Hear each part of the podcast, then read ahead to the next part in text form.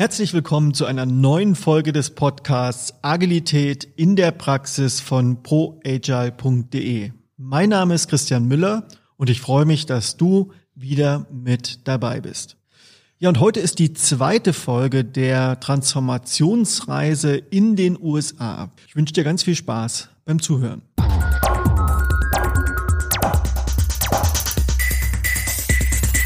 Ja, hallo Alex und Nico, schön, dass ihr wieder dabei seid. Hallo Christian. Hallo. Wir haben uns ja beim letzten Mal darüber unterhalten, wie ihr das Ganze vorbereitet habt. Und jetzt seid ihr im Flugzeug in Richtung USA. Vielleicht könnt ihr ganz kurz erstmal sagen, wo seid ihr denn da eigentlich hingeflogen? Über welche Region reden wir eigentlich? Ja, der Firmensitz ist in äh, South Carolina. Das ist also auch der Standort, wo BMW in, in den USA Fahrzeuge fertigt.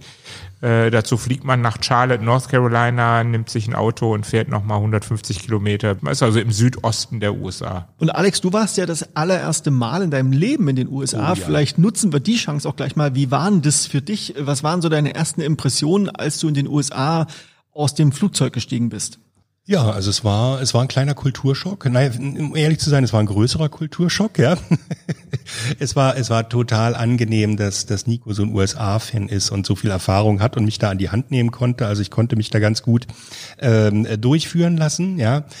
Aber äh, es, es hat mich schon sehr erstaunt, ja, so mit meinem, mit meinem europäischen keine Ahnung, so Verständnis oder sowas, ja, dann in den Südstaaten irgendwie aufzuschlagen und ähm, ja, zu bemerken, dass sozusagen jede, jede zweite Werbung am, am Highway irgendwie für einen Rechtsanwalt ist, ähm, zu sehen, dass es irgendwie kaum irgendwie Public Transport auf der Schiene gibt, äh, dass Schienen grundsätzlich nicht äh, elektrifiziert sind, dass selbst wenn man vom Hotel zum Supermarkt einmal über die Straße möchte, man unbedingt ein Auto braucht, ja, also da kann man einfach gar nicht zu Fuß äh, gehen und dass zum Beispiel selbst äh, im, beim, beim, beim Frühstück im Hotel äh, alles irgendwie Wegwerfgeschirr ist und so.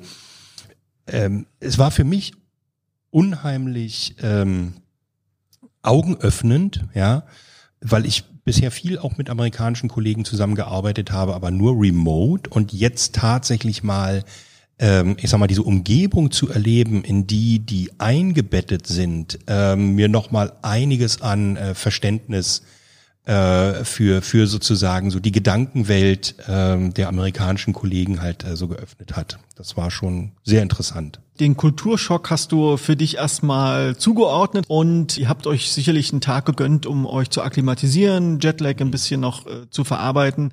Und jetzt seid ihr ins Unternehmen gekommen. Und wie war denn das erste Aufeinandertreffen? Was habt ihr dann als erstes gemacht? Was ist dann passiert? Ja, wir haben für den ersten Tag, also für den Montag, haben wir uns vorgenommen, uns mal mit dem Management-Team tatsächlich auch in Person auseinanderzusetzen. Wir kannten die ja alle nur vom Flatscreen sozusagen und äh, da war schon so das ein oder andere Aha-Erlebnis, äh, wenn man wenn man über drei Monate mit acht Köpfen zusammengearbeitet hat und dann steht auf einmal so ein ausgewachsener Football-Linebacker vor einem äh, bis hin zu einer Kollegin, die knapp 1,55 Meter misst, die bis jetzt alle gleich groß waren, war das schon so eine sehr interessante Erfahrung, sage ich jetzt mal. Und was natürlich aber auch noch dazu gehört, ist natürlich, dass der Alex und ich uns erst richtig in Person auf dieser Reise kennengelernt haben. Denn bevor wir in die USA geflogen sind, äh, waren wir gerade mal drei Stunden am 1. Mai zusammen, äh, äh, um diese Reise vorzubereiten. Und das war das erste Mal, dass wir länger als so einen halben Tag zusammen waren. Auch das hat ganz viel mhm. mit uns gemacht, glaube ich, da in der Situation. Also ihr habt das Management kennengelernt, ihr habt euch kennengelernt und ihr seid jetzt dort eingestiegen, habt auch noch mal einen Tag investiert, um mit dem Management gemeinsam das Folgende vorzubereiten. Was galt es denn vorzubereiten? Also wir hatten uns ja wie gesagt einmal schon in, in, in Deutschland, in Essen äh, für drei Stunden getroffen und haben so diese, diese Woche ganz grob geplant. Ja? Und haben diesen groben Plan, ähm, den auch online einmal vorgestellt, haben ihr Feedback gesammelt, haben daraus einen etwas detaillierteren Plan gemacht ähm, für diese eine Woche. Und äh, dann gab es halt so auch eine kleine Pause, ja. Also das heißt, bis bis wir dann in die USA gekommen sind, weiß nicht, so drei Wochen oder sowas war dann war dann Pause und das heißt, ähm, das war gut, dann im selben Raum sich einmal zu synchronisieren und zu gucken, ja, äh, wir wissen, wir kommen jetzt nicht mehr zurück. Ne? Also was gibt es denn noch äh, an, an Bedenken? Ähm, trauen wir uns jetzt alle, uns in diesen Prozess rein äh, plumpsen zu lassen? Ja, also stimmt die Chemie auch nach wie vor zwischen uns? Ähm, traut ihr uns das alles zu? Ich glaube, die waren auch ziemlich froh, dass wir dann da waren und das in die Hand genommen haben äh, und sie sich auch ein bisschen reinfallen lassen konnten. Ne? Ja, und, und, und haben dann aber auch im Warenhaus vorbereiten müssen natürlich diese Tage. Kannst du kurz den groben Plan erklären? Ja, also wir hatten fünf Tage vor Ort und äh, wir haben gesagt, der erste Tag ist äh, sozusagen nochmal äh, so ein Catch-up mit dem Management, ja, noch einmal schauen, ob alles, was vorbereitet sein muss, äh, vorbereitet ist, auch die Location kennenlernen, das Warenhaus mal zu sehen, äh, zu schauen, die Technik, die wir da haben äh, und so weiter und so fort. Ähm, dann hatten die gesagt, ja, wir werden das äh, im Lager machen, ja. Äh, wir können allerdings nicht äh, das Lager für den ganzen Tag schließen. Äh, deshalb machen wir zwei halbe Tage draus. Das heißt, wir haben Dienstag und Mittwochnachmittag gemacht. Der Dienstag, der war ähm, Druckbetankung der gesamten Mannschaft. Alle treffen sich. Ähm, äh, ein bisschen agiles Spielchen erleben und eine erste Datensammlung aus der äh, gesamten Belegschaft. Zweiter Tag dann ähm, Schärfung sozusagen der Themen, die aufgekommen sind äh, und das Ziel war am Ende ein äh, Transformationsteam und ein Projektteam äh, aus Freiwilligen zu rekrutieren da. Und dann haben wir gesagt, der Tag vier, der Donnerstag, ähm, der ist dann der Team-Kick-Off-Tag. Den machen wir mit den Teams, dass die äh, gut loslaufen können. Und äh, der fünfte Tag, der Freitag, das war dann so unser Tag für Debriefing, Dokumentation und nochmal mit allen äh, quatschen und dem nachspüren. Wie war denn das? Also eine ganze Woche vollgepackt mit viel persönlicher Interaktion, mhm. Kommunikation, Reflexion. Aber vor allen Dingen, das ist vielleicht auch nochmal wichtig rauszuarbeiten, es waren eben auch wirklich alle Mitarbeitende angesprochen und eingeladen daran, teilzunehmen. Für mich war auch ganz wichtig, dass wir das Management-Team nochmal gefragt haben, fühlt ihr euch sicher mit dem, was hier passiert? Wo braucht ihr jetzt an dem Punkt noch unsere Hilfe? Äh, ähm, wie können wir euch noch helfen, mit dem, was jetzt passieren wird, äh, klarzukommen? Also nochmal unser Hilfeangebot an das Management-Team war auch aus meiner Sicht ganz wichtig. Und dann waren aber auch alle Sorgen, die wir uns oder Gedanken, die wir uns vorher gemacht hatten, die waren eigentlich ähm, total umsonst, weil die hatten das super vorbereitet. Auch das, was im, im Warehouse da umgebaut worden ist, so dass wir da unsere, ich sag mal, unser Programm machen konnten und die, das Open Space und World Café, was wir gemacht haben, war super vorbereitet von dem Management-Team. Das war also echt klasse. Der Support war erstklassig. Jetzt habt ihr gerade diese physische Erscheinung erwähnt. Das ist sicherlich auch erstmal interessant, Menschen zum ersten Mal persönlich zu treffen, auch noch in einer anderen Kultur. Aber wie habt ihr denn die psychische Verfassung erlebt? Was ist dann passiert, als ihr beim ersten Tag mit dem Management gearbeitet habt?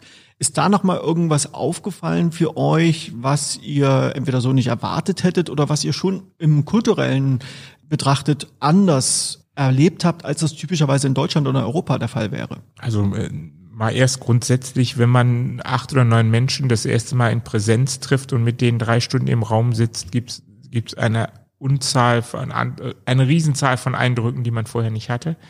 Auch uns ist, glaube ich, in den ersten Gesprächen vor Ort nochmal eine ganze Menge Kontext klar geworden, den wir vorher einfach überhaupt nicht hatten. Äh, äh, man merkt ja dann auch instantly äh, so direkt zwischen wem stimmt untereinander die Chemie und und wer sitzt immer zusammen und ähm, da haben wir schon nochmal sehr viele Kontextinformationen dann gekriegt.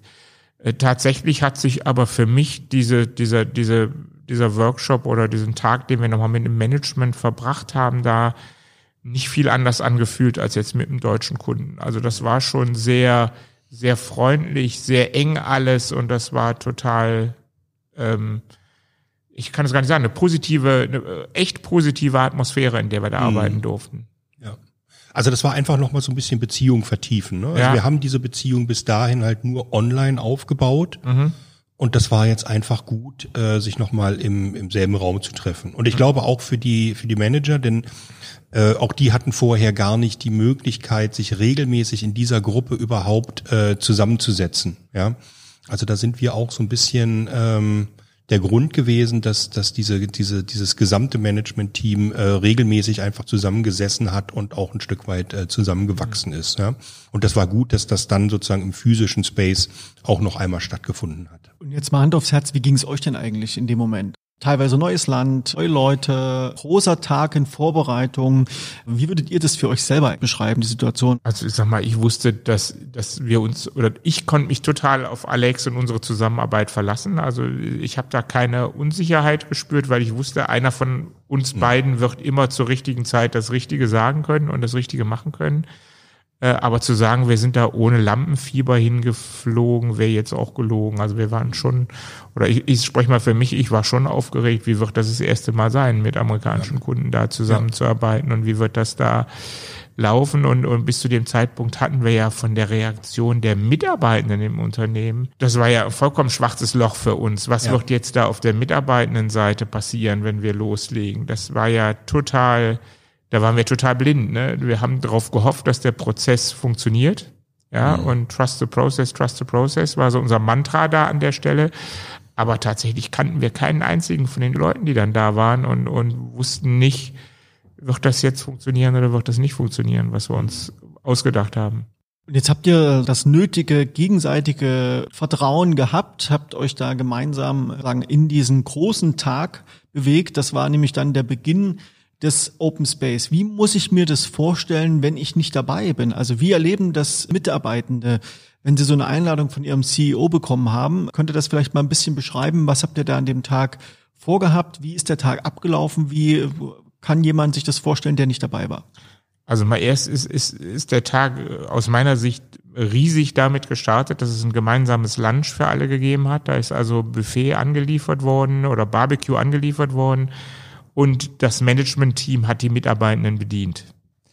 Also das war von uns nicht geplant, wir wussten das nicht, das haben die für sich entschieden, wir machen das heute so und das war schon mal ein riesiger Starter in mhm. diesen Tag. Also wir sind heute hier, um euch äh, zu bedienen mit Essen. Ja, und dann saßen äh, eine große Anzahl Mitarbeitende äh, im Warehouse, sowohl aus dem Verwaltungsbereich als auch die Lagerarbeiter.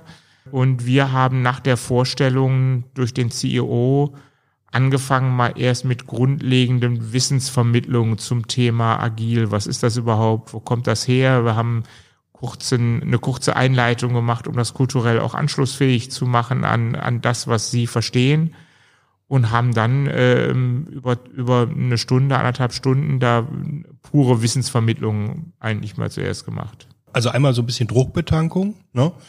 Und ähm, dann sind wir, dann sind wir natürlich einmal aufs Ballpoint-Game äh, raufgesprungen, haben gesagt, wir erzeugen eine, eine Erfahrung, ja, dann haben wir das ein bisschen debriefed und haben dann probiert, ne, also das zum Beispiel auf den Deming-Cycle zu mappen, was wir den vorher erzählt hatten, um so ein bisschen den, die Brücke äh, herzustellen. Für die, die nicht wissen, was das Ballpoint-Game ist, geht es im Grunde darum zu erfahren, wie so kurze Iterationen und das zeitnah austauschen, suchen nach Verbesserungsmöglichkeiten, sich Feedback geben, was das eigentlich bewirkt, wie man so ganz schnell lernen kann, wie schnell man sich eigentlich in der Zusammenarbeit verbessern kann, alleine mhm auf dieser spielerischen Basis. Und ähm, was eben an der Stelle auch schon unheimlich spannend war, ist, dass dass also die Menschen aus dem Lager mit den Menschen aus der Verwaltung da äh, zusammengekommen sind. Ja, also das heißt, ähm, was wir was wir dann so mitgekriegt haben, ist, dass sozusagen äh, Mitarbeiter aus dem Lager selten im Office sind und Leute aus dem Office selten im Lager. Ja, und dass die plötzlich zusammen spielen, dass die zusammen an äh, Städtischen stehen und Dinge erarbeiten und sich dabei überhaupt auch erstmal kennenlernen, ähm, das war, das war also auch ganz, ganz toll. Ne? gibt es ja in den USA noch mehr als bei uns diese Unterscheidung zwischen Blue Color und äh, White Color, also Blaukragen und Weißkragen. Man sagt so, die Blue Color, das sind so die typischen Fabrikarbeiter, die Lagerarbeiter und die Weißkragen sind die, die im Büro sitzen oder Manager. Hat das noch eine Relevanz gehabt? Ähm, ja, also ich glaube, das hat schon eine, schon eine hohe Relevanz. Ähm, ganz einfach, weil das, das auch sowas ist, das war für mich neu, das da zu beobachten. Äh, in den USA ist äh, Bildung wirklich ein Thema, Thema des Geldes und der Finanzen. Und wer es sich leisten kann, der hat eben Bildung. Äh, und viele können sich es nicht leisten. Und deshalb braucht es in den USA eben auch ganz ganz viele Jobs für ungebildete äh, Menschen. Und da habe ich schon auch das Gefühl, dass es da so eine so eine Trennung äh, zwischen Blue und White Color gibt, äh, die die ziemlich deutlich ist. die aber von beiden Seiten getragen wird. Also äh, würde ich jetzt nicht so sagen, es ist nur von einer Seite, von beiden Seiten gibt's Vorbehalte gegen die jeweils äh, äh, andere Gruppe. Und was die gebraucht haben, aus meinem Gefühl, war einfach mal so, wie der Alex das eben sagt, der Katalysator, der sagt so, jetzt kommt mal zusammen, setzt euch mal alle zusammen hier in den Raum, sprecht miteinander, arbeitet in Gruppen gemeinsam an dem gleichen Thema. Und ab dem Punkt war das dann überhaupt kein Thema mehr, weil das andere äh, Teil der amerikanischen Kultur natürlich ist, dass man sehr schnell bereit ist, sich Neuem zu öffnen. Ne? Nico, wenn du sagst, dass ihr da auch Gesprächsrunden hattet an dem Tag, wie muss ich mir das vorstellen? Wir haben den Tag praktisch äh, abgeschlossen mit einem World Café, mit einem großen World Café an, an, an zehn Tischen. Ähm, es gab ein vorher äh, einen Slogan für diesen Veränderungsprozess, der heißt äh, Build a Better Corporate. Und wir haben die Frage gestellt, Build a Better Corporate, was heißt das für fünf verschiedene Interessengruppen? Nämlich, was heißt das für die Employees, was heißt das für die Customers, was heißt das für den Shareholder, was heißt das für die Community und was heißt das für die Business Partners? Und haben dazu jeden, jeden äh, zehn Tische, fünf Interessengruppen haben jeweils äh, zwei Tische für eine Interessengruppe gehabt und haben dann die Teams gesagt, verteilt euch bitte auf die Tische und schreibt mal in diesem Wordcafé, beantwortet mal die Frage, was bedeutet Build a Better Corporate für diese Interessengruppe. Mhm. Und dabei sind dann wild gemischte Gruppen entstanden aus verschiedenen Abteilungen, aus den beiden Bereichen Warehouse, Verwaltung, die an diesen Themen sehr engagiert gearbeitet haben. Alex, warum macht man so ein Format? Was ist der Vorteil und der Sinn des Ganzen? Naja, eigentlich ist passiert, was sich sozusagen vorher niemand vorstellen konnte. Ne? Also, dass Menschen äh, äh, selbst organisiert einfach loslaufen können. Ja? Hätten wir also probiert, das wirklich zu managen, wären wir äh, sicherlich kläglich gescheitert. Und so haben wir Arbeitsauftrag formuliert, Tische gehabt und gesagt, ordnet euch äh, selbst zu und äh, springt in die Gespräche rein. Es gibt eine Timebox, 20 Minuten, dann geht's weiter an den nächsten Tisch. Also das war auch ein schnelles Seppen, das war nicht langweilig. Äh, die waren die ganze Zeit sozusagen gut unterhalten und mussten ordentlich was leisten, auch in den vier Stunden da. Und das war eigentlich spannend zu sehen, ähm, dass dass sozusagen Menschen, wenn sie vor Ort zusammenkommen, dass die das einfach instant können. Ja, egal welche Bildung sie haben, egal wie reich sie sind, egal wie gut äh, angezogen sie sind, ja, und das mit sozusagen so ein bisschen bisschen Guidance, ja, und ein bisschen Willen, sich darauf einzulassen, sowas einfach gut funktioniert. Was waren denn so die Ergebnisse des Tages? Also was habt ihr aus dem Tag mitgenommen? Mindestens zehn Flipcharts, ja ähm, die vollgekritzelt waren, also wirklich dermaßen vollgekritzelt waren, weil natürlich äh, sozusagen an einem so einem Tisch äh, dann äh, fünf verschiedene Gruppen vorbeigezogen sind, ja, fünf Runden hatten wir davon. Ähm, und das war schon, das ist, das ist massives Datenmaterial. Ne? Also das ist schon ziemlich, ziemlich erschlagend. Wir haben es dann aufgehangen in einem Raum, haben ein bisschen äh, rumgeguckt, haben auch die Manager noch einmal eingeladen, noch mal drauf zu schauen, was mhm. da eigentlich passiert ist und haben gesagt, so, wir lassen es mal sacken. Glücklicherweise geht's ja erst am nächsten Nachmittag weiter und wir können eine Nacht drüber schlafen und dann am Vormittag sozusagen äh, das auswerten und die Themen, die wir vertiefen, äh, daraus ziehen.